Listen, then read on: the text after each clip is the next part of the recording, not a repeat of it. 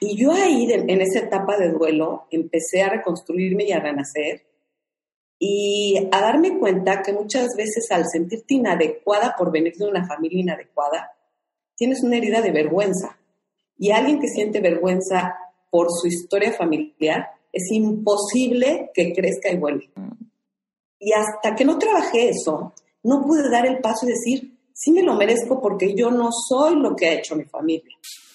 Yo soy lo que yo he hecho por mí, pero lo que me faltó o lo que me avergüenza de lo que ha sucedido, pues esa parte la tengo que trabajar y superar yo, porque no me puedo quedar colgada de una rama por algo que hice yo.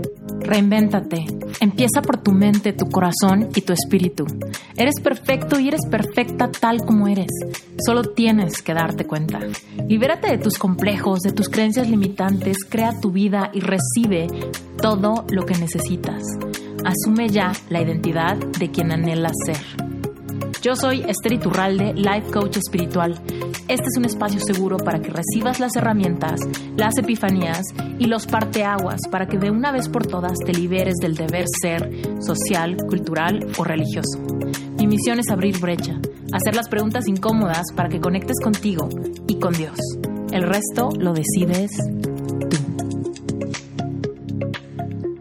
Te tengo un episodio que te va a súper impactar te voy a presentar a Ana Goffin. Ella es maestra en salud mental, es psicoterapeuta, escritora y speaker. Es apasionada por la psicoeducación y el empoderamiento femenino. Mira, este episodio estoy segura que te va a sorprender. Ana Goffin es una mujer fascinante que tiene una historia de impacto. Ha pasado por muchas circunstancias de dolor y todas las ha convertido en un mensaje poderoso para ayudar a otros. Ana tiene muchos libros escritos y te tengo una noticia increíble. Mira, si tú estás escuchando este episodio durante el 13, 14, 15 o 16 de mayo del 2020, tienes que checar las notas del episodio antes de que se te olvide, porque vas a poder descargar el libro más nuevo de Ana Goffin. Su libro se llama Cómo desaparecer a una ballena. Es un libro que te va a fascinar, está disponible en Amazon de manera gratuita en el formato digital. Así que vete a las notas del episodio, dale clic en el link, sigue las instrucciones que ahí están para que antes de que esta promoción se acabe puedas descargar el libro y lo puedas leer. Ahora sí, vámonos con el episodio. Estoy segura que te va a inspirar, te va a abrazar, te va a dar contención y sobre todo te va a mostrar lo que es posible hacer cuando pasas por dolor, por pérdidas, por confusión y sobre todo por una etapa de viajar hacia adentro sin prisas, entendiendo que el conocimiento personal es un proceso de toda la vida.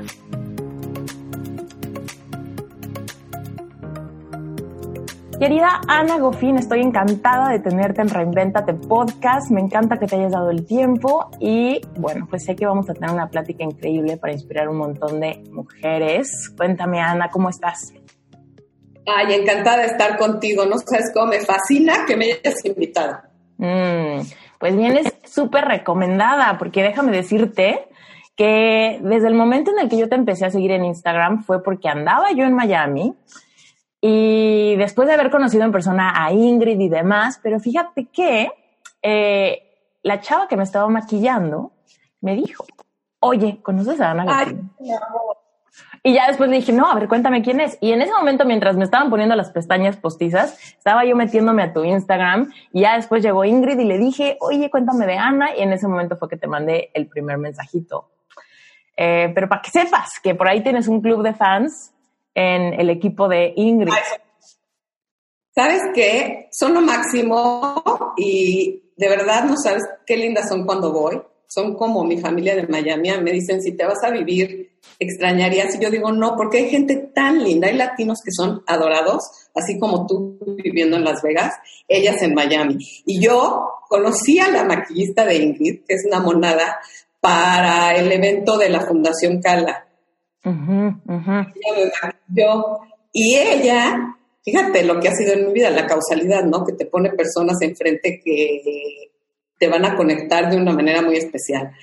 Ella me maquilló para lo de la fundación, Y de ahí me dijo a Ingrid, oye, fíjate que Ana me regaló un libro, el de la ballena. Y a través de ese libro llegué con Ingrid y después Ingrid se enteró que yo había estudiado trastornos alimentarios y por eso llegué como coach para sus fabulosa fit. Mmm, padrísimo.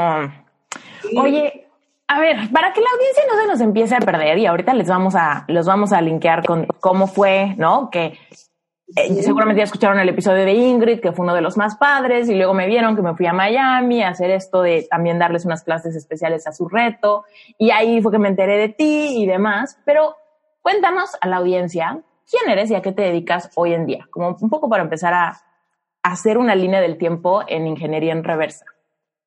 Sí. Mira, yo primero estudié relaciones industriales y trabajé en recursos humanos 12 años. En México en México y con mi esposo, en la empresa de mi esposo. Pero trabajábamos Semana Santa, Navidad, todo, porque yo hacía las nóminas. Mm. Pero mi, salón, mi oficina era como un consultorio, yo no era terapeuta todavía. Yo iba a estudiar originalmente psiquiatría y me aceptaron en Bélgica en la Universidad de Lovaina y no me fui porque me quedé aquí por el novio. Mm. entonces estudié relaciones industriales y cuando me casé, empecé a trabajar. Llegué de la luna de miel y me acuerdo que me dijeron el inicio, el lunes vienes a trabajar. Y yo, ¿cómo? Sí, tú vas a ser la de, la de recursos humanos, porque no había en ese momento nadie. Y pues crecí con la empresa. Pero llegó un momento en que dije, yo voy a estudiar lo que yo quería. Y fue cuando empecé a estudiar psicoterapia, gestalt, hice varias especialidades, después ya hice mi maestría en salud mental, puse mi consultorio, estudié la especialidad en trastornos del estado de ánimo y ansiedad, trastornos alimentarios, parejas, y ya me seguí estudiando.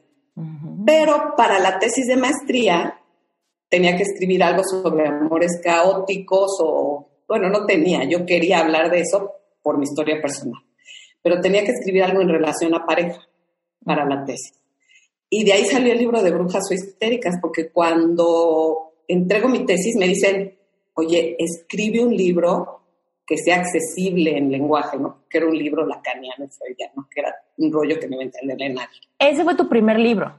Ese fue mi primer libro. Dinos de nuevo el, nombre. Se llamaba Brujas Histéricas y después se lo quedó Editorial Planeta y le puso Bruja Sabia o Histérica Perdedora. A mí la verdad no me gustó el título, pero bueno, ellos se lo quedaron y ahora es de ellos. Ah, qué raro eso, que se queden con, la, con, con, un libro tuyo y que termines con, con un libro que no te gusta tanto el título. Bueno, ya nos vas a contar eso, pero a ver, entonces Cuéntanos, ¿qué edad tenías cuando te casaste? Me casé súper chiquita, a los 22. Y estuviste 12 años en recursos humanos. ¿Te costó trabajo decir, bye, ya me voy a estudiar lo que yo quería? Muchísimo trabajo, porque de entrada, a ver, yo iba por medicina en un inicio, ¿no? Y muy guiada por mi novio en aquel entonces, que no fue el primer novio, el cáutico fue el anterior, este, muy guiada por él, que yo lo veía así como, wow, qué confianza tiene, y es verdad, es un gran empresario. Sin embargo, yo buscaba la confianza que yo no tenía en él. Entonces, lo que me dijera, pues debía de ser muy buen consejo, y yo iba y lo hacía. Entonces, cuando yo quise sacar mi propia voz, me costó muchísimo trabajo, porque me sentía muy culpable de ir tras mis sueños, como si no me lo mereciera.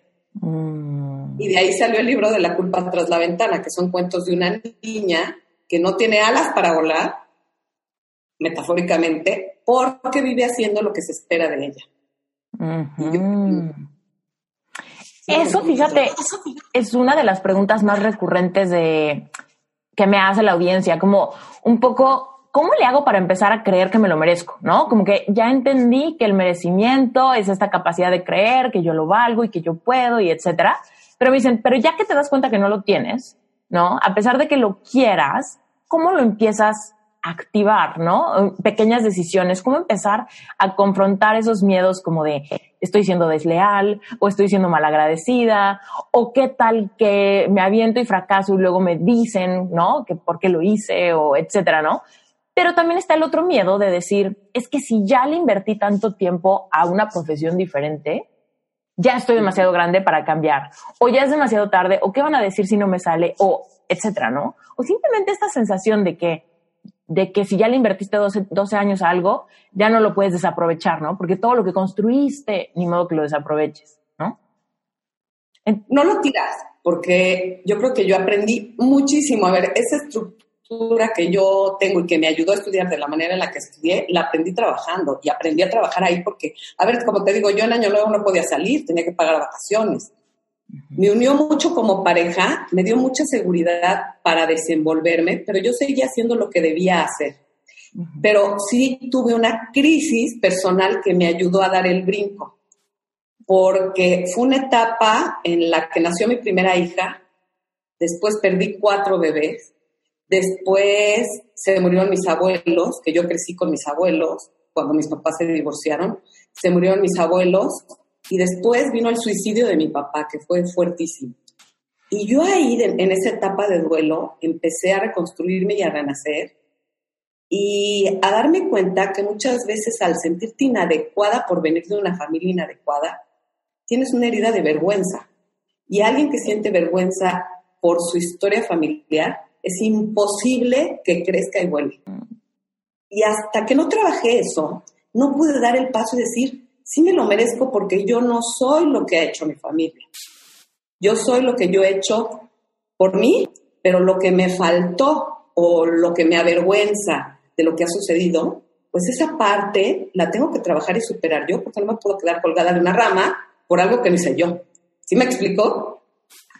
Ana, cuéntanos ¿Cómo se siente la vergüenza? ¿Cómo podemos identificar si nosotros, eh, o sea, ese momento quizá en el que por primera vez sentimos vergüenza y cómo empezar a reconciliarnos con esto para empezar a sanar quizá esas heridas y empezar a llegar a esa conclusión tuya, ¿no? De, pues es que lo que hizo alguien más no es algo que yo tenga que cargar, pero ¿cómo empezar ese proceso reflexivo de encontrar esa vergüenza? Te tienes que dar cuenta primero que culpa y vergüenza son primas hermanas, pero no son lo mismo. A ver, la culpa la siento por algo que yo hice y me hago responsable de eso que hice. La ver y tiene que ver con el hacer, pero la vergüenza tiene que ver con mi ser. Entonces es una herida muy profunda. La vergüenza la siento cuando lo que yo soy literalmente me apena o me avergüenza. ¿Y cómo te empiezas a dar cuenta? Porque te vuelves complaciente, porque no pones límites, porque dejas que los demás pasen sobre tu persona porque tú no mereces. Y el merecimiento está directamente relacionado a la vergüenza. Atrás de alguien que siente que no merece, hay un niño avergonzado o herido atrás, siempre. Totalmente de acuerdo contigo. ¡Ah! ¡Qué fuerte! Ok. Híjole, regresanos entonces a estos momentos. Nace tu primer bebé, después perdiste cuatro. ¿Cómo viviste eso? Cuéntanos, Ana. Fíjate, en ese momento, yo les digo, a ver, mi reacción de sobrevivencia, muy neurótico, porque siempre hacía lo mismo, ¿no? Yo hacía como si no pasara nada. Me puse una máscara, seguí trabajando, seguí funcionando, bueno, porque también el ambiente necesita de tu persona. Tanto en, era en mi trabajo como en mi casa, como mi hija, que es un poco más chica que tú, pero bueno. Eso lo requiere el medio ambiente de ti. Y tienes que ponerte las pilas porque no te queda de otra. Sin embargo, yo no había aprendido que yo tenía que darme un tiempo para vivir y asimilar eso. Pero la vida me empezó a poner las cosas y los retos para que yo tuviera en algún momento que detenerme y decir, a ver, yo no puedo vivir fingiendo que estoy bien si no me siento bien. Oye, Ana, y esto, por ejemplo, eh, en pareja, ¿cómo se, cómo se vivía esto, esta situación? ¿Había comunicación al respecto o los dos traían su propia máscara de todo está bien? Los dos traíamos la nuestra. mi esposo, el trabajo, para el hombre muchas veces es más fácil vivir el duelo porque está inmerso en un trabajo más tiempo que tú cuando tienes hijos. Yo trabajaba mediodía, mediodía en mi casa y para ti es más confrontante porque tú estás más tiempo contigo. El hombre tiene esa capacidad de poderse evadir porque no está educado ni alfabetizado emocionalmente. Y eso sin contar todo el cambio hormonal, tu cuerpo, etcétera, ¿no? Claro, y para ellos, en ese momento, y lo hemos platicado mucho, para él no era como era para mí, porque a mí me metían en cama. Yo sí sumo lo que estuve en cama, estuve un año en cama. Y además era algo inmunológico que no tenía nada que ver con que me metieran en cama. Entonces, fue un tiempo muy, muy difícil para mí. Siempre he tenido su apoyo porque la verdad tengo un tipazo de marido, pero en ese momento él dice que le ayudó mucho a vivirlo el hecho de que yo funcionara normal. Entonces, de cierta manera, yo sostuve la relación con una fuerza que era completamente irreal. Que evidentemente no es sustentable, ¿no? No es sustentable ni puedes vivir así, porque además me dediqué, como yo era inadecuada, incluso como mujer, porque a ver, en la cultura en México es muy importante el papel de la madre y el valor de la mujer en función de cuántos hijos tiene y de que sea, sobre todo en ciertos sectores, ¿no? Este, casas, tienes que tener hijos y es como una historieta ya predeterminada que yo no estaba cumpliendo y se esperaba de mí. Incluso con mi familia política, ellos esperaban que yo hiciera eso. Y al no hacerlo, pues me veían así como, no es la adecuada para... Y hay vergüenza, ahí hay vergüenza, en esos... Tengo vergüenza. Claro, por eso tengo un libro que se llama Brujas Sabias, Suegras Felices, que es sobre la independencia familiar y el trabajo que cuesta lograr tu independencia como pareja, además de tener una relación colateral con la familia política. Que todos los temas se van entremezclando, ¿estás de acuerdo? La pareja, la familia, el desarrollo personal y todo esto pues influye en nuestra vida. Qué fuerte. ¿Cuánto tiempo aguantaste esta, máscara de todo está bien y soy funcional? ¿Cuánto tiempo pasó ahí? Yo creo que pasaron, ya de ese momento, bueno, de que me casé y trabajé todo este tiempo, en el que no volé, digamos, sino que hice lo que se esperaba de mí, pasaron como 12 años. Todos los años que te aventaste trabajando en recursos humanos. Sí, y cuando me empezó a pasar todo esto, yo dije, ahorita es el momento de, de cambiar. Además, nació mi, mi otra hija, que se llevan 10 años, y en ese momento dije, aquí mi vida cambia, yo me voy a dedicar a estudiar y hacer lo que yo quiero. Y entonces fue el momento en que me dediqué de lleno de verdad. A ver, no era ya tan joven. Tenía, bueno, sí era joven, a ver, tenía 34 años, la verdad es que, pero bueno, no es la edad en la que tradicionalmente estudias. Y ahí empecé a cambiar mi vida. Dejé la oficina, te lo juro, lloré muchísimo porque pues era mi rutina, mi vida, estaba acostumbrada. Mm. Y lo dejé y me metí a estudiar y no paré de estudiar y no he parado. Hasta ahorita que tengo 54. ¿Sabes qué me encanta que dijiste ahorita? Que lloraste muchísimo. Porque mucha gente me dice, es que no puedo parar de llorar. Y entonces ahí viene el sabotaje de, mejor me regreso. Porque si estoy llorando tanto, quiere decir que esto es malo, que esto no es para mí, que aquí hay dolor, que mejor me regreso. Y ahí viene como este sabotaje racionalizado de llorar significa dolor, ¿Y por qué soy masoquista? Mejor me regreso a mi casa, ¿no? O me regreso a mi trabajo, me regreso a mi zona de confort, lo que sea. O a, hasta una relación tóxica. Y es como, a ver, no pasa nada de que llores, ¿no?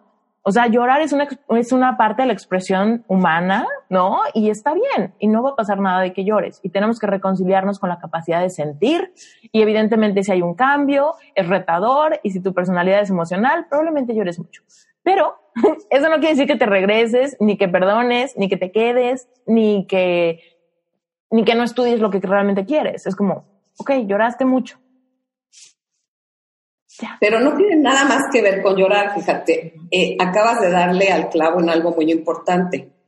Cuando tú estás en una situación que no te gusta, en el papel de víctima, que hablo mucho en el libro de Brujas sobre el, el papel de la víctima, es yo me quejo y estoy en un lugar que no me gusta, pero no me muevo del lugar. Tal vez no tengo las habilidades, pero tengo algo muy importante que se llama ganancia secundaria y eso equilibra mi insatisfacción. Al tener una ganancia secundaria, ya sea social, económica, afectiva, me quedo en el lugar en el que estoy por lo que gano quedándome ahí. Es decir, es como si el sueldo por mi sufrimiento. puede ser amor entre comillas, reconocimiento entre comillas, todo es entre comillas. Compañía, ¿no? compañía, incluso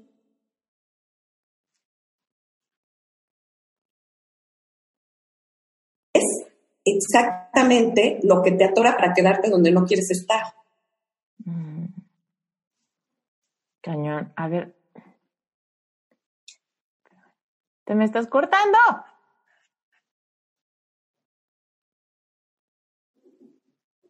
Te me cortaste un ratito. ¿Ya estamos?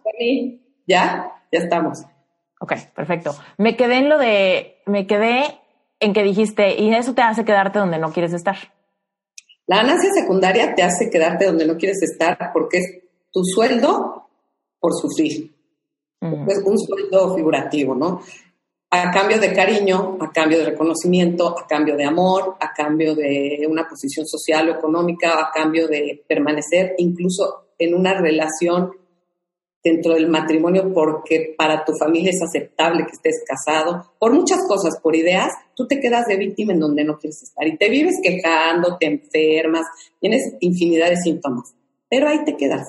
Y la ganancia secundaria es lo que viene a estabilizar, digamos, de cierta manera, esa insatisfacción que tienes con tu vida. Y ahí te atrapas. Oye, Ana, ¿y cómo darnos cuenta que quizá en algún área de nuestra vida nos estamos estancando por esa ganancia secundaria? ¿Cómo identificar que es secundaria y que no realmente es algo que valga que valga la pena o que, o que realmente vaya alineado con nuestra, pues con, con lo que de verdad queremos de la vida, con lo que de verdad queremos del amor o con lo que de verdad queremos de nuestra profesión, vocación, etcétera. Ahorita seguramente alguien nos está escuchando que dice, mm, ok, yo no estoy tan encantada con algo o, tan encantado con algo de mi vida. Y cómo identificar cuál es la, ganancia secundaria que te puede estar causando esta, esta como pensamiento nublado, falta de claridad, ¿no? A ver, el malestar va a ser el que te va a avisar y lo vas a sentir en el cuerpo o emocional, a nivel sensación o a nivel emoción. Yo voy a sentir malestar. ¿Cómo se va a manifestar? Con mi enojo, con mi queja, con mi tristeza constante, con síntomas físicos, síntomas sexuales y con síntomas en mi manera de relacionar. Eso yo lo veo, ese malestar, y lo siento, a menos que esté desensibilizada. Pero si no estás desensibilizada, el malestar lo vas a sentir. Y justamente si te preguntas, ¿qué me da miedo para salir de esta situación que me genera malestar? Ahí voy a encontrar la ganancia secundaria, porque si tú, yo te digo, híjole, me da miedo que nunca más voy a volver a tener pareja me da miedo que cómo me voy a mantener. Esa es la ganancia secundaria que te tiene ahí atrapada, el tener pareja o cómo te vas a mantener, ¿sí? O que te va a rechazar cierto grupo de amigos. Esa es la ganancia secundaria. Ahí la encuentras al pensar en tu miedo. Sí, es como, ¿por qué no te animas? Y la respuesta que te salga así de, pues porque no voy a poder sola. O pues porque ahí, ahí la desenmascara. No puedo, me da miedo, o en el no quiero, porque hay quien te dice, yo sé que no estoy contenta, yo sé que no estoy satisfecha, pero esta insatisfacción la soporto justificándolo bajo la religión, bajo que es tu cruz, bajo lo que quieras, a cambio de que la otra persona haga lo que yo no puedo. Porque además tú te enamoraste desde lo que tú no puedes hacer. A ver, nos enamoramos inconscientemente de alguien que tiene lo que nosotros no tenemos. Y si no lo desarrollas, por esa misma razón te separas. Mm, ¿Qué? Cañón está esa parte. Ok, bueno, entonces ya, te despegas de tu trabajo de recursos humanos, empiezas a estudiar, nace tu segunda hija. ¿Y cómo viviste esa etapa? O sea, cuéntanos qué, qué partes eran difíciles, cómo te mantenías fuerte, constante. Creo que fue una etapa increíble en mi vida, porque fue la etapa en la que me reinventé, la etapa en la que dije, a ver, yo no soy la que querían que fuera, pero yo quiero ser de esta forma y quiero lograr tales objetivos, porque la gente no cree en ti. A ver, si tú a los 34 dices, voy a estudiar psicoterapia, voy a ser terapeuta, no inventes, llevas trabajando años en otra cosa, no se puede. Sí se puede, y no es lo que tú debes, de ti eso no se espera, ¿no? Tienes un bebé, otra hija, ¿cómo vas a volver a estudiar? ¿Estás loca? Pero lo viví como un reto increíble y con muchísima satisfacción porque empecé a hacer lo que me apasionaba y empecé a escribir y para mí se abrió el mundo a algo en lo que abrí, digamos, una puerta que estaba cerrada en mi vida, que era la del desarrollo personal y la conciencia personal. Mm. Y curioso porque al, inicio te genera cierto problema. si cambia alguien en la casa, pues todo el sistema familiar se ve afectado. Sin embargo, como pareja me unió muchísimo, porque dejamos de trabajar juntos, cada uno tenía proyectos diferentes y nos hizo crecer mucho más de lo que habíamos crecido hasta ese momento. Cuéntanos, ¿por qué es importante que haya ese espacio en la pareja? O sea, en tu experiencia personal, ¿cómo ese ya no estamos trabajando juntos es, fue beneficioso? Lo que pasa es que estando juntos todo el día y en la etapa de la vida en la que yo estaba, yo quería que me pusieran palomita. A ver, yo esperaba ser aprobada en la vida. Entonces, todo el tiempo estaba tratando de hacer las cosas bien para ser aprobada por mi esposo e incluso por mi suegro, porque eran socios y él estaba aquí su oficina, acá la de mi suegro y aquí la mía. Yo quería que me pusieran palomita en la vida. Y eso es un grave error, ¿no? La palomita me la tengo que poner yo. Entonces me la pasaba agradando y eso es muy desgastante y muy cansado. Pues el hecho de no tener todo el día que llenar las expectativas de alguien más, porque además pues siendo la esposa del dueño de la empresa, pues tienes un rol en el que tienes que tener pues un high performance, ¿no? Todo el tiempo. Y estar arregladísima y estar de buenas y de todo, ¿no? Ajá, además, porque eres la cara de la, pareja y de la empresa. Bonita y de buenas. Bonita y de buenas, y no siempre estás bonita y no siempre estás de buenas. y esa parte de trabajar juntos es muy difícil. nos, ¿Qué nos salvó para no fracasar como pareja en ese momento? Que no competíamos uno con el otro, porque la competencia acaba con la relación y ahí ya vale.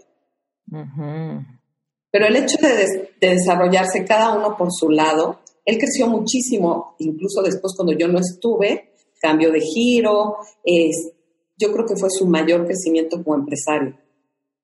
Pero fue separado ya, o sea, fue algo como que al principio nos apoyamos, qué padre, pero después cada quien tenía que encontrar el sentido de su vida, porque si no encuentras el sentido y el para qué, pues estás viviendo una vida sin sentido.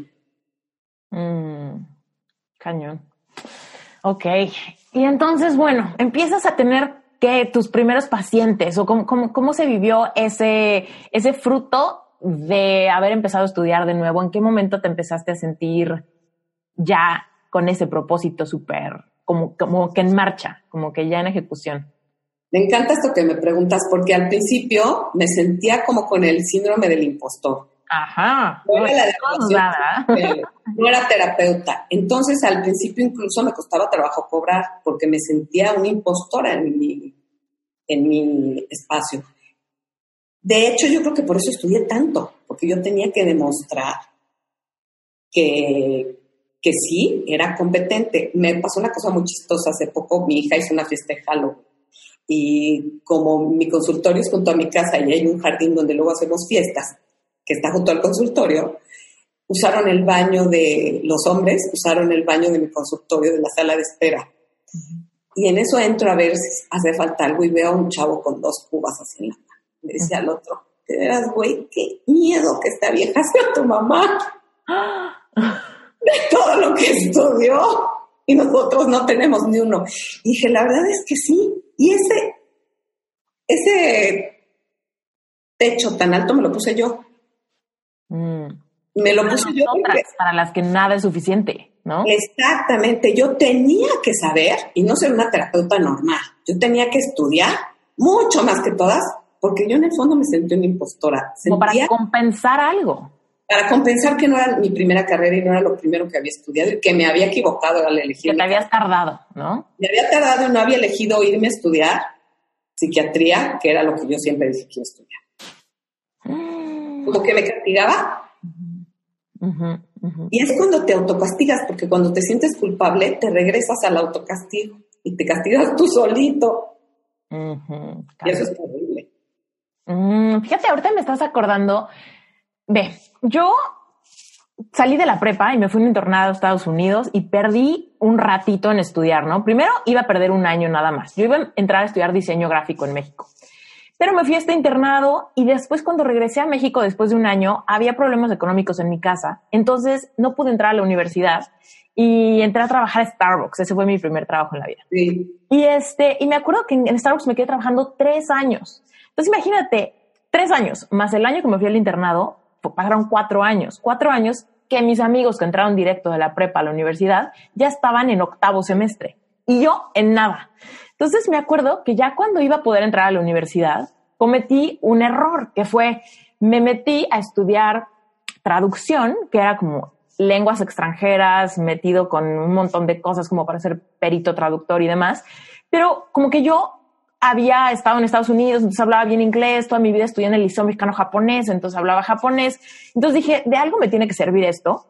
Pero yo siempre había querido estudiar diseño gráfico. Entonces en mi mente dije, a ver, me pongo a estudiar esta carrera los primeros dos años, después meto también diseño gráfico, me aviento dos años con, con dos carreras al mismo tiempo. Y luego me quedo dos años más estudiando diseño gráfico ya que me haya graduado de la otra carrera.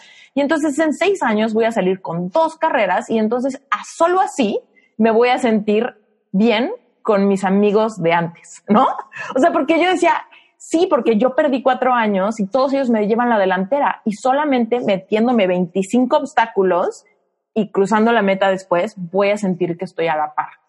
Obviamente fue un tremendo error porque duré un semestre en la primera carrera y no pude, o sea, me estaba matando. Terminé tardándome otro año más en por fin meterme a estudiar diseño gráfico, solamente para graduarme y después de tres años de graduarme encontrar que mi verdadera vocación era ser coach.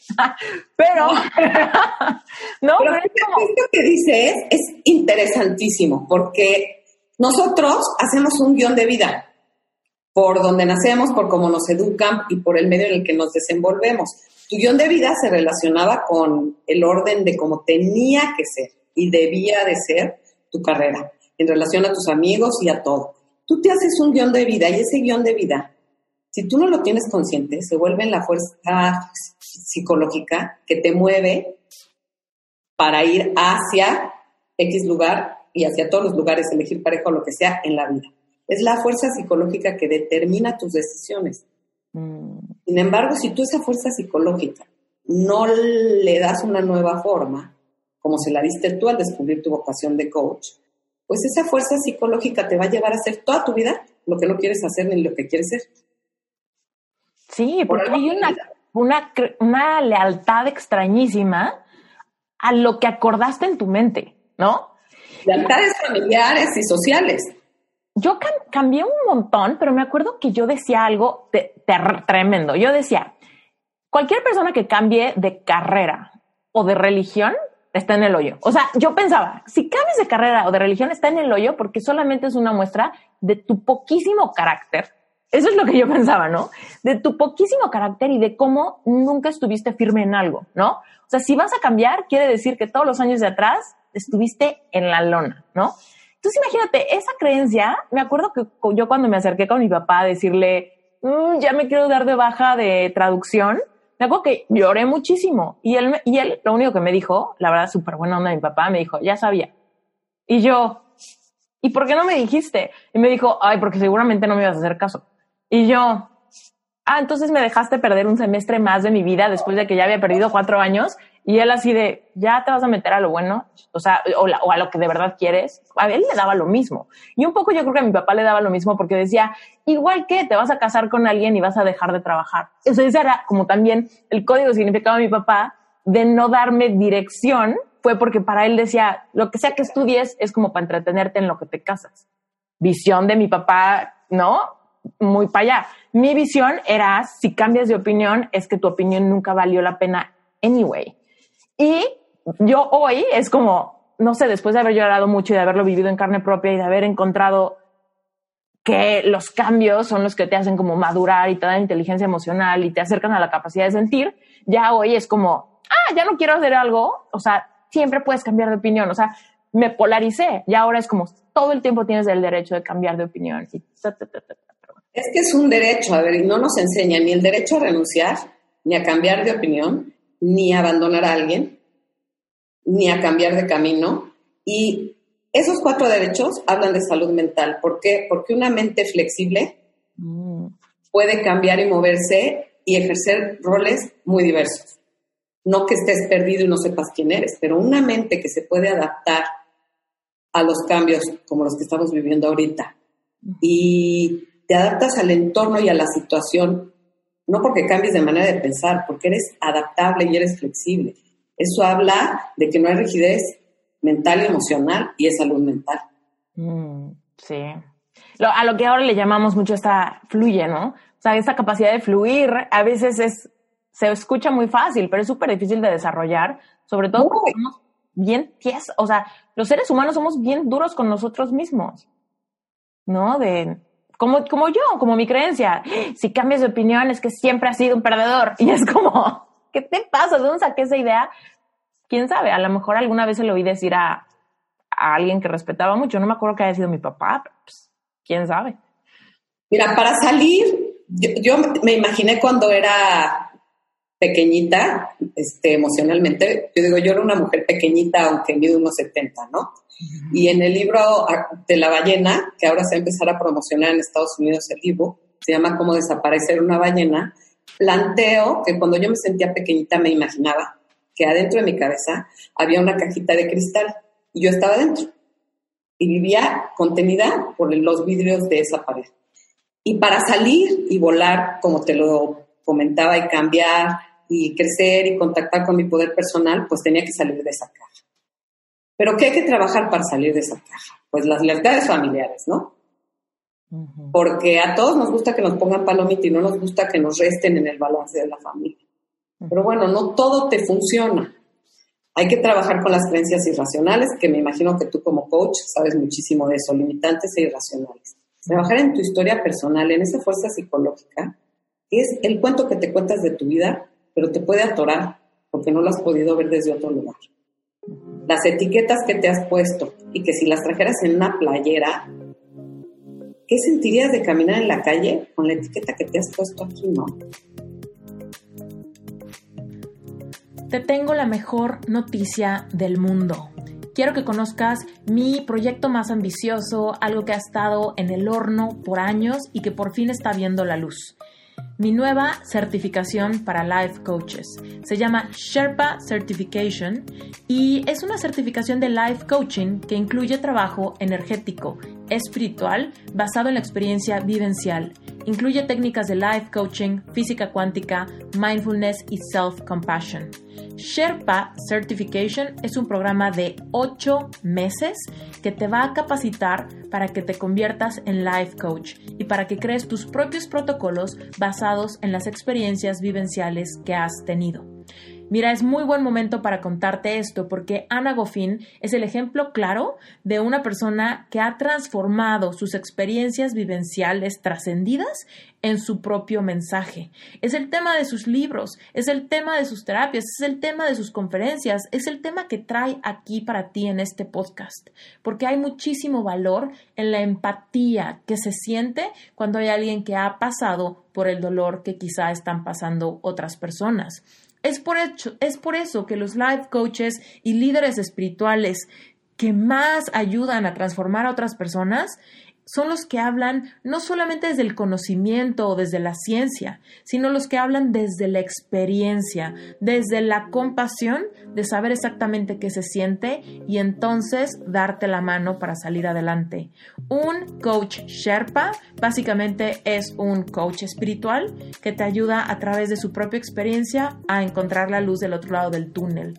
Si tú te has preguntado si tienes vocación de life coach, yo te invito a que vayas a las notas del episodio busques la liga, le des clic y te enteres exactamente de qué incluye Sherpa Certification. La primera generación está por abrir sus inscripciones. El 22 de junio del 2020 inicia este ciclo de la primera generación. Como te dije, Sherpa dura 8 meses, es una certificación intensa y quizá es para ti. Si sabes que tienes una diferente vocación, si sabes que quieres un cambio, si sabes que estás listo o lista para compartir un mensaje poderoso, no lo dejes pasar. Propongo varias cosas para trabajarlo, trabajar con tu sombra e ir sacando así la manita de la caja de cristal hasta que logres romperla ecológicamente, porque no se trata de decir, oh, soy yo para romper la caja y darle la torre a todo lo que has creado en tu vida, también a los lazos que has creado. Hay que hacerlo con psicología y con, con inteligencia emocional, no nada más algo tonto, aventarnos, porque eso es un acting out, no es un cambio verdadero. Mm. Cuéntanos, cuéntanos más a qué te refieres cuando dices trabajar tu sombra. Sí, toda esa parte no reconocida que no me gusta de mí y que veo en todos los demás, pero de mí no me gusta, yo digo, es tu pantano. Si yo te pidiera que pusieras adentro de un pantano todo aquello que no te gusta de ti y lo escribieras, tal vez ahí lo aceptes. inseguridades, miedos. O igual que no soportas a la gente mentirosa y tú eres medio mentirosa, no te estoy diciendo que tú lo seas. O yo no soporto a alguien que, que veo muy seguro, pero es porque yo no puedo contactar con lo mío como la frase tan trillada de lo que te checa, te choca, pero hay que afrontar todo eso que, no me gusta de mi personalidad, porque somos polares. Y en el momento en que yo acepto que tengo habilidades, pero tengo cosas que también son mis, mis pocas fortalezas, pues empiezo a ver la parte dual de mi vida, ¿no? Ok, soy fuerte, pero también soy vulnerable. Soy linda, pero también puedo ser horrible. Y las dos cosas forman parte de mi persona y las tengo que integrar porque si no las integro me polarizo y pasa justo lo que me decías, que tú te fuiste por un guion de vida en el que tenías que hacer una carrera en cuatro años ser como tus amigos y si cambiabas de opinión eras un loser. Entonces, el integrar las polaridades es justamente eso. ¿Cómo voy a ser flexible si no me doy cuenta de que, ok, me equivoco, pero también tengo aciertos, que son las dos cosas. Sí, fíjate, el otro día estaba grabando un episodio donde menciono que, o sea, todas las características o incluso las emociones polarizadas es como, como los dos lados de una moneda. O sea, es como, no puedes tener una moneda de solo un lado. No puedes, ¿no? Entonces, si tú te bloqueas a nunca sentirte triste, pues también te estás bloqueando a nunca sentirte súper feliz tú te bloqueas a nunca, que nunca nadie te rompa el corazón, tampoco nunca vas a poder vivir un amor como el que sueñas. Eso es como, a ver, entiende. Si tienes una moneda y solamente quieres un lado, te quedas sin moneda, ¿no? Lo que pasa es que la vida no es así. La vida no es o una u otra. La moneda tiene las dos caras y yo creo que más bien hay que imaginar que de dos monedas, si tenemos una moneda roja y una moneda naranja, hagamos una moneda amarilla y juntémoslas. Eso sí habla de salud, pero no de una cara u otra. Yo necesito de ambas cosas, de lo que es considerado emociones malas, porque así me lo enseñaba, o cualidades negativas que así aprendí, y lo positivo, porque realmente no es que sea bueno, nada, nada de lo que siento es bueno o malo, las, las emociones son señales. Y también los pensamientos y las ideas. Entonces hay que integrarlas, no digo equilibrarlas, sino integrar ambas en mi lenguaje emocional y en mi lenguaje racional.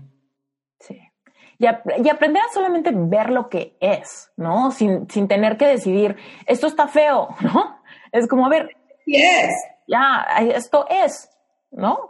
Siento vergüenza, es vergüenza. Siento tristeza, es tristeza. Ahorita con la pandemia. A ver, imagínate todas las emociones que sentimos yo digo, es como un elevador de emociones y vamos subiendo del, sótano al penthouse todo el tiempo. Y además, si estás en una casa con muchos, pues unos están en un piso y otros en otro. Todas estas emociones así son, no son buenas o malas. ¿Qué es lo que es inadecuado o poco funcional? La manera en la que yo las pongo afuera. Cómo esa emoción que me conecta con una necesidad, por ejemplo, tengo miedo, me tengo que proteger, cómo el miedo o me paraliza o me enojo o me estreso y reacciono muy mal con los demás. A ver, ahí es donde está la parte que no es funcional, no que sea bueno o mala, sino la manera en la que yo llevo a la afuera lo que siento adentro. Mm. ¿Sí fui clara Sí, que muchas veces somos reactivos, ¿no? En vez de decir, a ver, lo puedo ver, puedo decidir intencionalmente cómo expreso, cómo trasciendo, cómo vivo esta crisis o simplemente reacciono de golpe con mi primer instinto ante esto que no me, que me está haciendo sentir incómodo. Exactamente, responder y reaccionar no es lo mismo. claro. Ah, qué fuerte. Ok, regresémonos a tu línea del tiempo.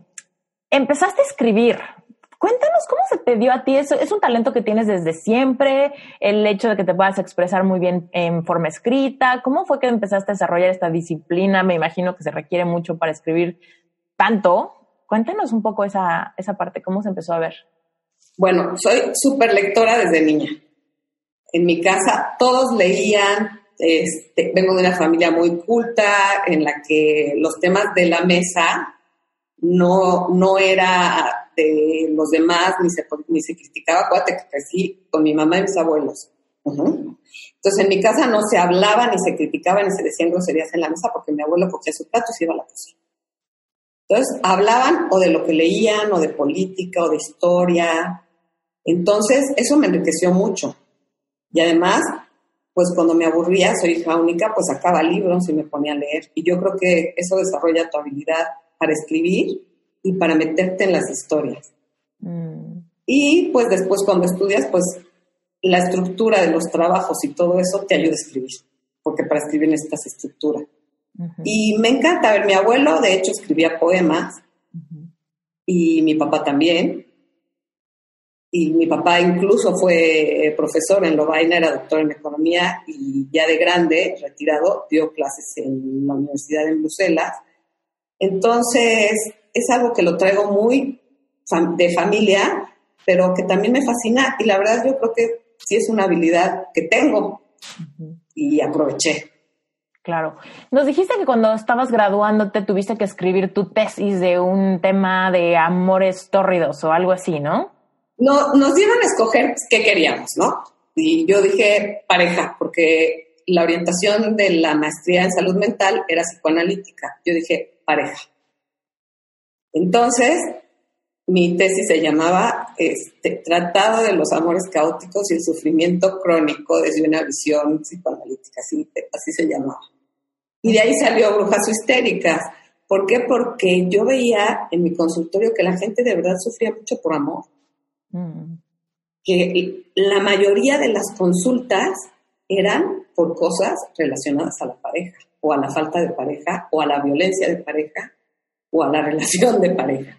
Mm, y en esa tesis lo que hice fue dividir las personalidades desde donde elegimos pareja y realmente lo de brujas es, e histéricas es una metáfora, ¿no? Lo de brujas desde la sabiduría de las brujas al inicio de la historia. Encontré un libro de Michelet que tiene un libro que se llama La bruja, en el que habla que al inicio de la historia la mujer era todo, curaba, sanaba, se le tachó de bruja, pero realmente era, una, era sabia, colaboraba, trabajaba en equipo, empezó con la medicina y esa actitud positiva la retoma una psicoanalista junguiana que se llama Shinoda Bolen, en la que dice, las brujas no se quejan. Y esta es la sabiduría de la mujer. A ver, yo no me quejo, me hago responsable de mi vida y aunque quiera vomitar todo lo que no me gusta, escríbelo en un papel, pero no vivas quejándote, ¿no? Claro. Y la parte de la histérica es la mujer que vive como víctima, ya sea desde la dependencia, desde la personalidad histriónica, queriendo lucirse para ser vista, aunque es infeliz en el fondo, desde los síntomas físicos, la controladora, siendo obsesiva, y después ya hablo de amores caóticos con personas que específicamente tienen trastornos mentales, que eso complica muchísimo una relación, ¿no? Y en especial hay trastornos como el trastorno borderline o el trastorno bipolar, que son gente muy atractiva. Y cuando te das cuenta, ya estás en una relación, incluso casada, con una persona con un trastorno y no es fácil. Qué fuerte está eso. Ok. Mm. Y cuéntanos, en tu vida profesional, o sea, ¿cómo empezaste ¿cómo empezaste a, realmente encontrar, no sé, no sé cómo decirlo, sino como, esta empatía? O sea, ¿cómo, ¿cómo tú a través de escribir esto, de investigar esto, de tratar esto, de ver esto en tu consultorio, puedes, puedes darte cuenta o puedes sentir empatía por una persona que está viviendo un momento muy difícil? Esto te, lo pregunto porque mucha gente...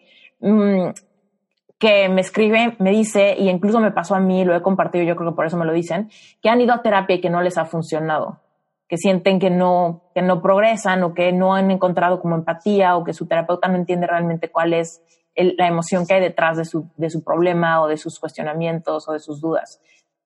Me encanta tu pregunta. Aquí claro que es entrenado.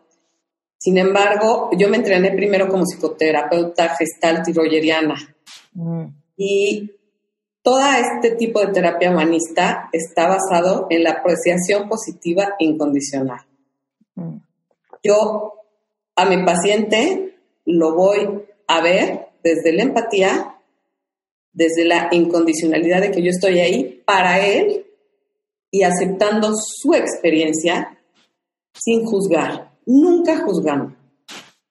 Y desde ahí haces una conexión que la relación es lo que se convierte en sanador, la relación terapeuta-paciente y lo que pasa en medio de los dos es lo que resulta sanador, porque yo soy un acompañante para el paciente que pone en evidencia sus fortalezas sus debilidades, sus contradicciones, pero yo nada más las pongo para que las tome, las integre a través de muchos ejercicios y muchas cosas que hacemos, pero para que él pueda usarlos de herramienta en su vida, pero siempre sintiéndose aceptado y que como está, está y así es, y no está ni bien ni mal, así es, como decíamos hace Esa cualidad, si no la tiene un terapeuta, difícilmente puede llegar a tener una conexión verdadera con su paciente y poder ser el canal, porque tú eres un canal, nada más un acompañamiento, para que él resuelva su problemática.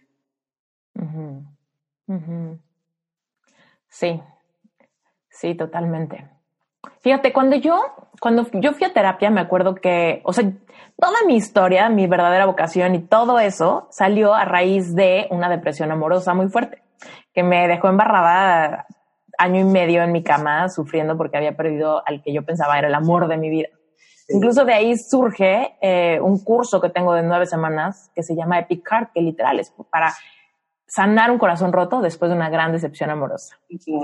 Y me acuerdo cuando yo fui a, fui a terapia, fui con un terapeuta que literal era como de mi edad, era hombre y no más, no, como que siento que no, no resonaba. O sea, siento que quizás su personalidad era mucho más práctica, pero yo de verdad veía como, como él pensaba, bueno, ¿y, ¿y por qué? ¿Y por qué sigues sintiendo lo mismo? ¿No? Él me preguntaba, pero ¿por qué sigues sintiendo lo mismo? Y evidentemente no era malo, ni cruel, ni nada conmigo, pero yo sí veía una, un gesto como de, como de que me estaba inspeccionando un científico y se había encontrado un bicho raro y no, entonces lo veía como con mucha curiosidad al respecto de cómo funcionaba mi mente, pero no sentía que hubiera como ningún tipo de empatía de decir, sí entiendo, ¿no? Sí entiendo que es normal o algo así. Cosa que a mí me, me frustraba mucho porque aunque disfrutaba un poco el desahogo, pues salía como muy cansada. Salía como muy de, siento que me están como diseccionando. Estaba analizando, no estaba siendo y no salgo mejor armada, ¿sabes? Era como que me esparces en mil pedazos y cuando ya se acaba la sesión yo tengo que recoger mis piezas, irme a mi casa, ¿no? Y volver a regresar a volver a, ser inspeccionada, ¿no? A ver, para desahogarte te vas a tomar un café con una amiga, ¿estás de acuerdo? Pues fíjate que en ese momento de mi vida, esos momentos me empezaron a cansar mucho. Y la gente me empezó como un poco a dar la vuelta. Me acuerdo que, o sea, yo podía hablar y hablar y hablar y ya llevaba... Esta postura de víctima, ajá, que yo empiezo a reproducir eso doloroso y me cuelgo de ahí, no hay quien me mueva y lo sigo haciendo de la misma manera. Por eso, por eso acudiste a un terapeuta, pero ¿qué pasa si él no es empático, no entiende tu vivencia y no, no se pone en tu lugar? Porque tal vez para él no hubiera sido difícil, pero para ti sí. Y si tú hubieras tenido en ese momento las habilidades para salir adelante en dos meses en vez de año y medio, claro que las hubieras usado, pero no las tenían. Entonces hay que brindar herramientas. No nada más decirte cómo funciona tu mente. Ok, ¿cómo funciona tu mente? Yo ya lo tengo acá como terapeuta. Yo aquí hice mi, hipótesis de lo que está pasando en tu mente, pero yo no lo tengo que poner así como una teoría. Yo necesito hacerte a ti, darte cuenta de algo que te va a ayudar y no lo pongo si no te va a ayudar porque no hay razón de poner afuera algo que no es para el bien de tu paciente y ayudarte a desarrollar habilidades. Por eso a mí me completó mucho el haber estudiado cognitivo-conductual, técnicas de modificación de la conducta, porque hay muchas cosas y muchos ejercicios que ya que te diste cuenta desde el humanismo y la gestalt, híjole, ¿y ahora cómo le hago? Entonces, también los terapeutas tenemos un compromiso muy grande Y esto ya no es desde el síndrome del impostor, sino desde la responsabilidad que tienes de tener una persona enfrente, de decir, tengo que tener herramientas al servicio de mi paciente de muchos lados, no una sola. ¿Por qué? Porque no sé qué necesita. A ver, si tienes un adicto enfrente y quieres usar una terapia psicoanalítica, pues no te va a funcionar. Lo que tienes que hacer en ese momento es seguir el by the book en adicciones, y eso es cognitivo-conductual, apoyarte en un psiquiatra, etc. Y ese tipo de formación también te ayuda para padecimientos específicos. Para superar una relación como te pasó a ti, es completamente trabajar con habilidades y sentimientos y con la historia de vida. Mm. Porque desde esa historia de vida elegiste a esa pareja y desde esa historia de vida te quedaste así unida a una persona que ni siquiera era positiva para ti. Sí. Sí, cañón. Ok, quizá en un, en un momento lo fue, ¿no? Pero pon tú, eh, yo tenía una, una historia de pensar que era muy difícil encontrar el amor de tu vida y que solo hay uno, ¿no? Entonces, pues ya después, aunque sí lo fue en una, en una etapa, pues después el apego era demasiado fuerte por la creencia que había detrás de que había solo uno. ¿no? Entonces yo decía, pues aunque ya no funciona, pues no lo puedo soltar, porque entonces ya nunca va a haber nadie más. Y todo era desde una pues, creencia que hay detrás, ¿no? De tanto, tanto me lo hice como súper fuerte, llevé esta creencia hacia mi tuétano, ¿no? En toda mi pubertad y mi preparatoria y todo eso era como, no, o sea, solo hay uno, solo hay uno, solo hay uno, solo hay uno el mío no ha llegado, el mío no ha llegado, el mío no ha llegado, que cuando llegó, pues como perro que muerde y no suelta. O sea, yo dije, voy a ser la más leal y voy a ser la más sacrificada y voy a ser la más paciente y voy a ser la más quién sabe qué. Y a la mera hora, pues obviamente tuve que confrontarme con todas, esas, con romper todas esas creencias y todas esas promesas a mí misma y tal. Pero regresamos a tus creencias. No, dijiste algo increíble. Fíjate, esas creencias se convierten en lo que yo le llamo las piedras de la mochila.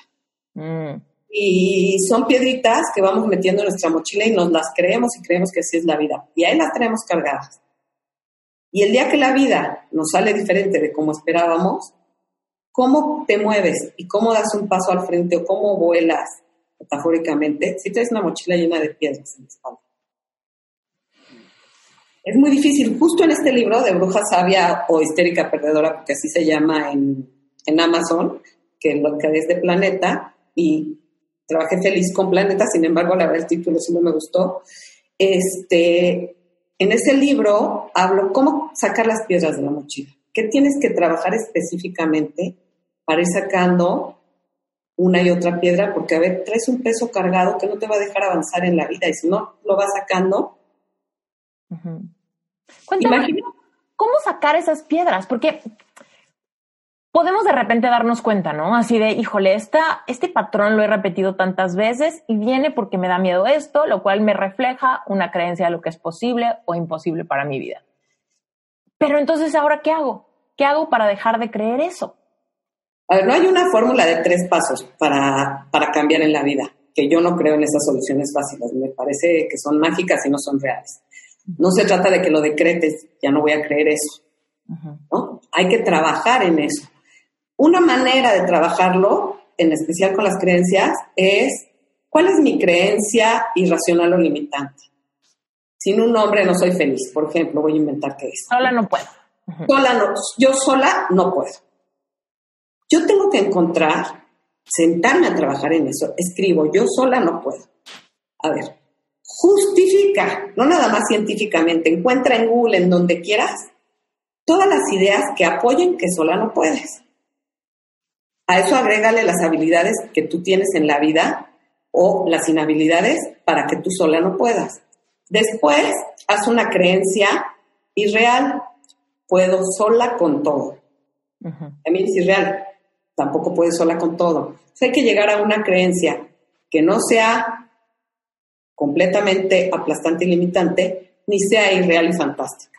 Una creencia en medio es, a veces no puedo sola, sin embargo, me puedo fortalecer para ser autodependiente. Es muy diferente que decir no puedo sola. Pero tienes que trabajar en la creencia. Justo eso es lo que hace en la terapia.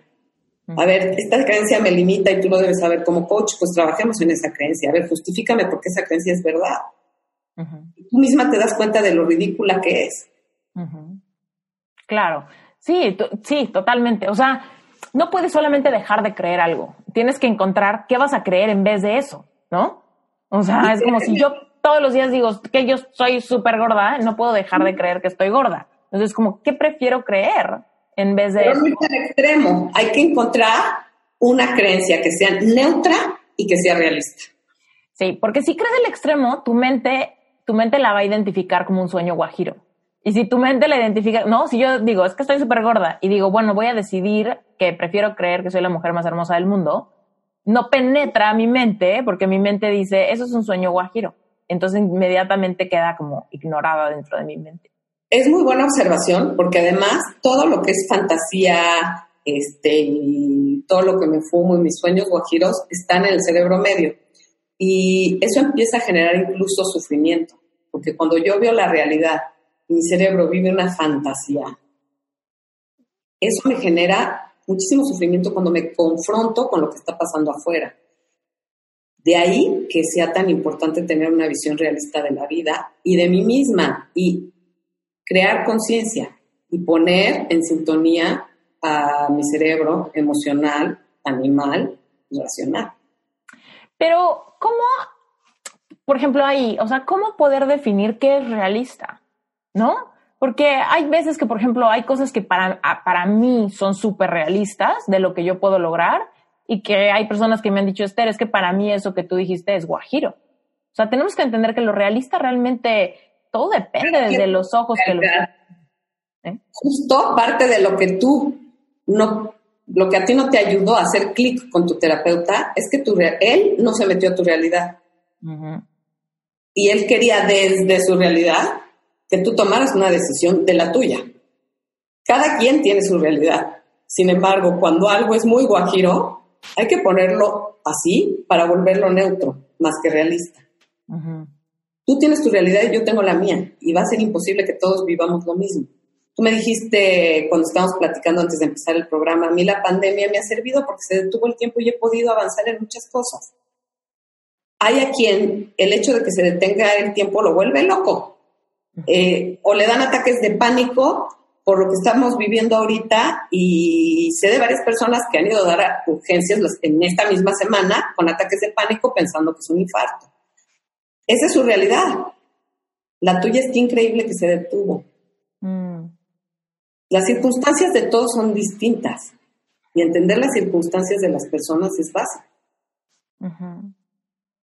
Sí, muy de acuerdo contigo. Ah, qué fuerte. Ana, cuéntanos más de, tu vida. A ver, empiezas a tener tus propios clientes, empiezas a escribir. Cuéntanos todo, todo lo que haces hoy en día. Por ejemplo, das conferencias, etcétera. Cuéntanos cómo se empieza a dar esto en tu vida y, cómo se vive, cómo se siente encontrarte tan, tan llena de compromisos, tan llena de cosas que te, que te incentivan intelectualmente. ¿Cómo se siente eso? Es, es increíble, pero es un proceso. Yo, de hecho, el consultorio, ahorita solamente estoy dando consulta con un grupo que se llama Cerebro, que es para ayudar este, en intervención en crisis, pero ya no tengo un consultorio como tal porque me tomaba todo el día. Y los libros me llevaron a trabajar en algo que creo que todavía me gustaba más, es con la gente y comunicar.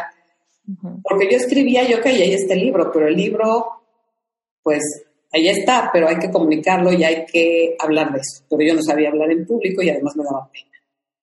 Y no sabía ni cómo pararme en un escenario y justo por eso tengo tantas amigas en Miami, porque yo ya iba a Miami desde antes, pero no con una finalidad, hasta que entré a estudiar con el... ¿Por qué ibas a Miami? Ah, porque mi esposo iba por trabajo y yo me iba, de hecho ahí escribía mucho, porque podía estar sola y tenía el tiempo y la conexión para sentarme a escribir. A veces me podía quedar sola 15 días escribiendo, porque sí necesitas el mood y que no te estén estorbando, porque la verdad es que todo el mundo te interrumpe. Claro. Necesitas estar, a ver, escribir es un trabajo solitario. Ya después difundir el libro es un trabajo completamente al revés. Entonces, esa fue la disyuntiva. Para escribir estaba en contacto conmigo y tenía que ir a mis habilidades internas pero para comunicar lo que había escrito tenía que ir a hacer. Y me metí a estudiar con Ismael Cala para certificarme como speaker.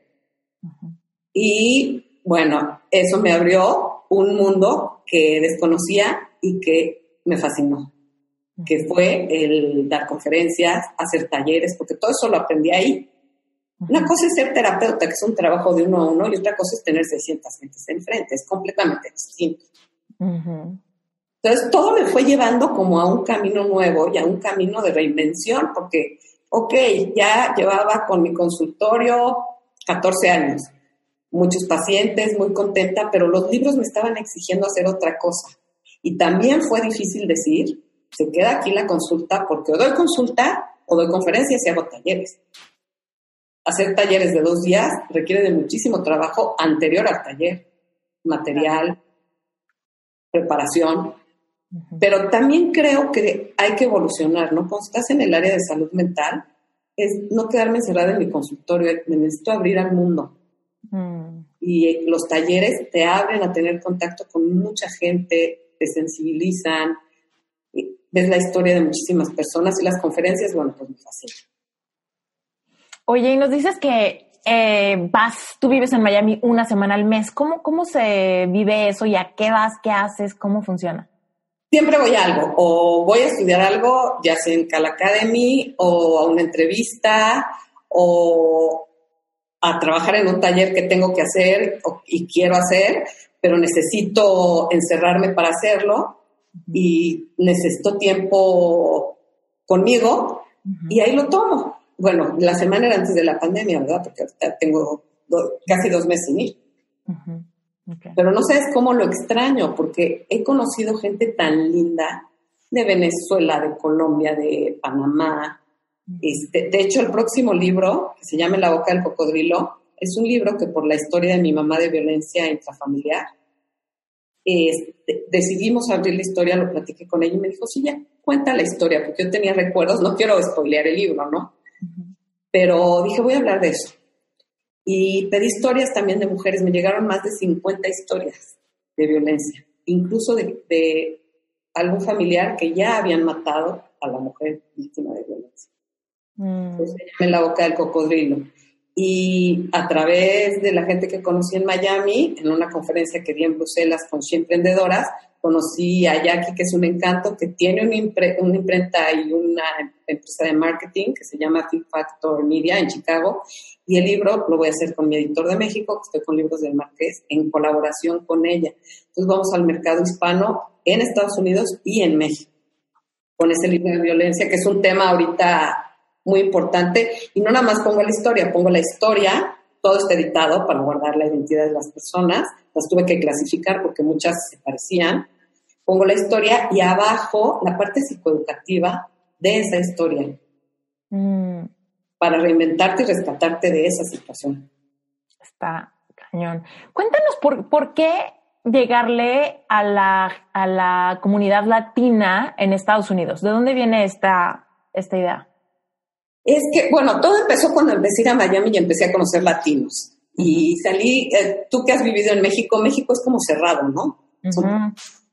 México es, ok, estás, no es ni siquiera bien visto para muchos que te dediques a ayudar a hablar de las mujeres, de, los derechos de, las mujeres, de la violencia, porque además no se espera que tú abras tu historia nunca, ¿no?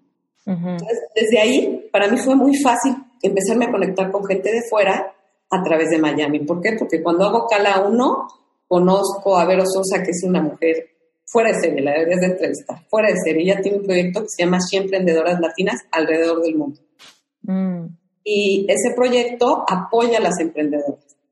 Y ella me invita a una conferencia a Bruselas y veo que la comunidad latina en el mundo es enorme. Hay latinas en España, latinas en muchísimos lados. A ver, nunca me imaginé que en Bélgica, yo soy de origen belga, que hubiera tantas latinas. Y ahí empiezo a, conectarme con latinas de otros lados del mundo y por eso me importa empoderar a la mujer latina en otros lados, porque creo que eso le da mucho sentido a mi vida. A ver, lo que me pasó, lo que viví, este, la infancia que tuve, lo que estudié, lo que aprendí al final a mi edad, que ya llevo un camino recorrido, ¿por qué no compartir todo esto con mujeres que no le están pasando bien y necesitan el apoyo de alguien que estuvo en una situación difícil, pero ya salió de ahí y está en otro lugar? Totalmente, sí. Porque aparte ahí está toda la empatía, cuando tú sabes que alguien vivió cosas similares, sabe lo que se siente, pero ya salió del otro lado del túnel, pues entonces me puede guiar, me puede guiar, me puede decir dónde hay baches, dónde hay hoyos, dónde hay curvas, dónde hay atajos, ¿no?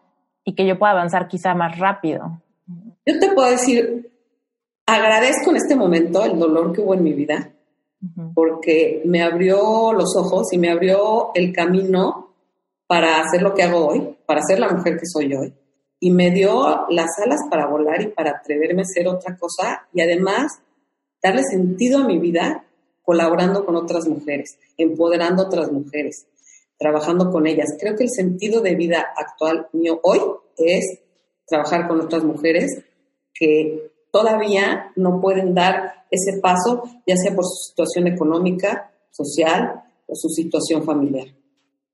Mm. Pero ese es el punto en el que estoy y creo que es el para qué de todo lo que estudié ya. Después de que digo, ok, y en algún momento lo vi como, ay, qué teta se la pasa estudiando para que la prueben y le pongan palomita. No, hoy son herramientas que me permiten ser responsable de mi propia vida y ayudar a otras mujeres a darse cuenta de que ellas tienen la llave para abrir la puerta. Mm. Nadie más lo tiene.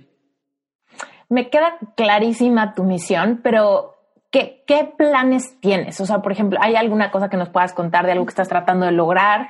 Quizá con tus libros o con este próximo lanzamiento de tu libro para difundir en Estados Unidos. ¿Cómo te ves prácticamente llevando a cabo esta misión? A través de talleres y de conferencias. Y estoy también en el proyecto, también con Jacqueline de Today Inspire Latina, que busca mujeres que han logrado salir de donde estaban para lograr algo y llegar a otras mujeres. Ese es mi proyecto ahora. Trabajar con mujeres latinas alrededor del mundo, ir con mis libros, con mis conferencias, hacer talleres y trabajar para ellas. Mm. Cuéntanos, ahorita, por ejemplo, si alguien dijera, oye, Ana, pero quiero terapia contigo, ya vi que no la das y que quieres dar talleres y conferencias, pero no hay forma de trabajar contigo directamente. A ver, como, como viajo mucho por esto, no siempre puedo estar, pero si alguien me quiere contactar online, puedo hacer sesiones online, eso sí lo hago pero ya no estoy en el consultorio metida ocho horas, es lo que yo hago. Y si un paciente que estuvo mucho tiempo conmigo me pide una cita, se la doy y lo veo personalmente. Mm, ok, me encanta. Muy bien. Sí. Cuéntanos, Ana, ¿cómo se pone la gente en contacto contigo? ¿Dónde te encuentran? ¿Dónde encuentran más información de ti? Cuéntanos de tu canal de YouTube, etcétera. Mira, el canal de YouTube he sido, como soy viejita, soy de otra generación y me cuesta trabajo. El que me lleva a los medios me pone, hazme algo para YouTube. La verdad no es un canal que, que se haya difundido, pero bueno, está bajo mi nombre. Pero me consiguen por Instagram, arroba anagofin. En mi WhatsApp le contesto a todo mundo. Es de México y es 5585 327828. Tengo una página. Las notas del episodio. Si alguien ahorita está manejando y dice, ¿qué dijo? Va a estar en las notas del episodio. Ah, perfecto. Y tengo dos páginas en Facebook, un perfil Anagofin y una página Anagofin Conferencista. Y también una, una página web que tiene varios artículos que se llama www.anagofin.com. Todo está bajo Anagofin, está muy fácil. Gofin es con doble F, ¿ok? A los que nos están escuchando que quizá lo intenten escribir al rato y no encuentren, Cofin es con doble F y todo va a estar en las notas del episodio. Ana, ha sido un placer conocerte, tenerte Igualmente eres un encanto. Y tú eres una bruja sabia. Somos brujas. Eh, fue de bruja a bruja hoy. sí. Sí, es que qué, qué fuerte esa palabra, ¿no? Como es un arquetipo que nos puede llevar así a, a, a esto, ¿no? De mujer medicina a no, así lo peor que me puede pasar en la vida, ¿no? Como esta, como la suegra, quizá. Claro. Ahora, a la suegra no la, la invito a conectarse con su sabiduría. A ver, yo también soy suegra, ¿eh? eh tu sabiduría y sobre todo hablo de relaciones familiares, no es realmente poner a la suegra como Haznos, antes de que te nos vayas, haznos un recuento de título y de qué habla ese libro de todos los que tienes, como para que la gente vaya... Bruja sabia o histérica perdedora, este, está en Amazon. ¿Para quién es? ¿Para qué tipo de persona es ese? Pareja. Todo el que quiera temas de pareja y de mujer también. Todo lo que si yo me estoy viendo como una víctima y no quiero vivir como víctima, ese, libro es para ti. O si quieres tener una pareja y no la tienes, o quieres salir de una relación caótica, o trabajar en la relación de pareja que ya tienes. Brujas, sabias, suegras felices, también está en Amazon. Y ese libro es de relación de pareja y relación de la pareja con la familia, cómo manejar los dos círculos. Hablo mucho de la madre, para mamás jóvenes, excelente, porque incluso hago una categorías de mamás, la mamá jirafa, la mamá cebra, etcétera, que lo saqué de animales de África, que cuando vi cómo se comportaban dije, no es posible que sean como humanos y cada uno en su estilo. Mm. Y hablo mucho del síndrome del, del, hijo pegado a mamá, como no puede hacer pareja, y son hombres Peter Pan que no crecen y... Uh, no eso se la tengo que mandar a mi ex. sí, porque no es posible, si yo vivo pegado a mi mamá, que tenga una relación contigo, ¿no? Luego la culpa tras la ventana son cuentos, que esos me tienen que mandar un WhatsApp para que yo se los mande, porque no está en librerías ya, tengo algunos nada más. Y eh, me mandan un WhatsApp, la culpa tras la ventana son cuentos. Es una niña que va espiando las ventanas de los vecinos y se va robando sus historias y trata un tema de la culpa en cada historia. Mm. Y el cómo desaparecer una ballena ya va a estar en Estados Unidos en, Amazon, que se la, vamos a empezar con eso, trabajar con Jacqueline en Chicago y va a estar en papel y en ebook y es un libro de poder personal. Cómo ir de la confianza ficticia al poder personal auténtico, sin cuentos y sin recetas mágicas. Perfecto. Y ahora en octubre sale eh, en la boca del cocodrilo, que es el de violencia. Y mi novela está en la imprenta. Es una novela divina, a mí me encanta. Es novela, pero el trasfondo es psicológico. Se llama La tinta de su piel. Va a estar en ebook y en papel, pero es una edición especial, que es una edición preciosa de tapadura. Está hermoso el libro. Tiene que ver con la identidad, con las lealtades familiares, con quién soy yo, con aceptarme como soy y con duelo. Qué increíble. Este libro está padrísimo. Y pues ya, son todos. Oye, este episodio particularmente me ha servido cuádruple. Primero porque siento que tuve terapia, eh, eh, pero una de las razones es porque estoy a la mitad de mi libro. Y entonces escucharte tantos y por todos lados y por tantas como, no sé, nada más imaginarme de ti aislándote y yendo hacia adentro y escribiendo tu libro, pero luego la otra parte y la organización y etcétera. Bueno, es inspirador y celebro contigo tantos. Me uno a esa energía para contagiarme de tu, de tu vibra para hacerlo para mí. Eres una bruja sabia, la tiene. De verdad la tiene, se ve. Y bueno, si te has atorado para terminarlo, estoy encantada de a tus órdenes, pero de verdad para terminar un libro sí necesitas tu espacio y tu tiempo. Es muy difícil con el ruido. Tú estás casada, ¿no? Sí. ¿Tienes La cuarentena lo tengo aquí afuera. No. Eh, bueno, eso te va a ayudar a que puedan tener sus espacios, pero cuando hay hijos, imagínate, yo ya nietos, o sea, empiezo a trabajar y ya tengo subido aquí por la paleta en mi oficina y todo, y los amo, pero el día que quiero escribir, no puedo tener a todos encima de mí. Claro. Sí, pues sí, y aparte ahí es un acto de amor propio, de poder poner límites para darle prioridad a este, a tu creatividad y a tu propia necesidad de expresarte, ¿no? Pero si tú no te sientes adecuada y merecedora, nunca vas a encontrar ese tiempo. Y eso quiero que la audiencia lo escuche, porque a ver, si tú no crees que tú vales y te mereces ese tiempo y no quieres menos a los demás porque te des un tiempo para ti, porque los quieres igual, pero también te quieres tú y estás tú primero para estar bien también para los otros. Sin eso, no hay manera. Total de acuerdo contigo. hay que querernos mucho, de verdad. Y es un músculo, es un músculo, no es como de yo ya llegué a quererme. No, a ver, o sea, es un músculo que no puedes descuidar nunca, Nunca, mira, y lo digo mucho en el libro de la ballena. Que, a ver, el título sale de una fábula que en Florence, en Estados Unidos, encontraron una ballena en los años 70 que estaba muerta en la playa. Dijeron, ¿qué hacemos con la ballena? El video está en YouTube, se llama La ballena explosiva y, no, a lo que les costaba mucho trabajo no lo quisieron hacer. Dijeron, vamos a ponerle dinamita, a televisarlo y la explotamos. Y eso fue un desastre. Y eso es lo que queremos hacer con nuestra vida. Una solución rápida, fácil, sencilla y mágica. Y las ballenas van a seguir apareciendo y llegando a la orilla. Entonces te tienes que reinventar no una vez, una y mil. Como dice ahorita, estoy a medio libro, pues ya no nada más es el programa, con el libro voy a hacer algo, ¿para qué es? y hay que ir hacia afuera, pues te tienes que reinventar otra vez. Totalmente, sí. Abrazas a la ballena y vas para adelante de nuevo. Totalmente. Y es que reinventarnos, lo digo seguido y no me voy a cansar de decirlo, o sea, es como, el nombre de reinventa te salió así porque no es una invitación a transformarnos en alguien que nunca hemos sido. Es como una invitación a invitarnos a, a transformarnos en quien siempre fuimos destinados a ser. Y ese es un viaje que dura toda la vida. ¿no?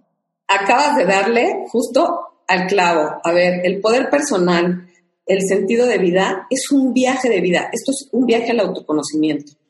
Y si ese viaje, que es el más importante de tu vida, no lo empiezas, no hay manera. Y ese es un viaje que es un clavado para adentro, no es hacia afuera. Totalmente.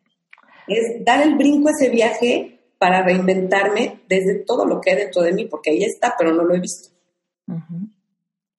Ahí está, exacto, ahí está, pero no lo he visto. ¿Sabes? Ah, ah, hay una, no me acuerdo dónde lo leí, pero decía que eh, todas las estatuas griegas, ¿no? Todas estas estatuas en mármol hermosas, etcétera, son hechas de una sola pieza, ¿no? Y lo que me encanta es que esas, esas esculturas eh, hiperrealistas, hermosas, ¿no? Siempre estuvieron en el bloque de mármol. Lo único que pasó para que surgieran fue quitar todo el resto, ¿no?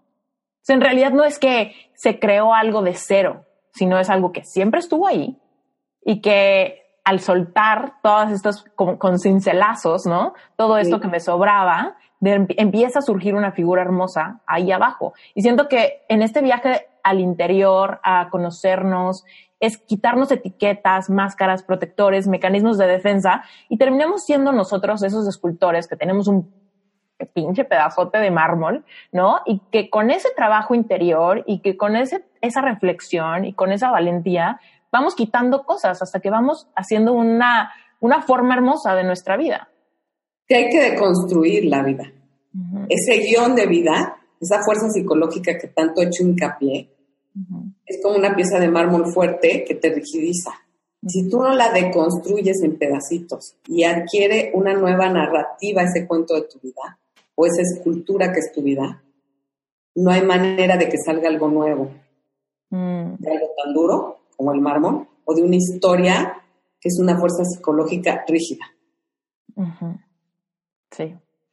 Ah, que fluir duele, ¿no? Bueno, aprender a fluir duele, después ya no duele tanto, después ya es súper disfrutable.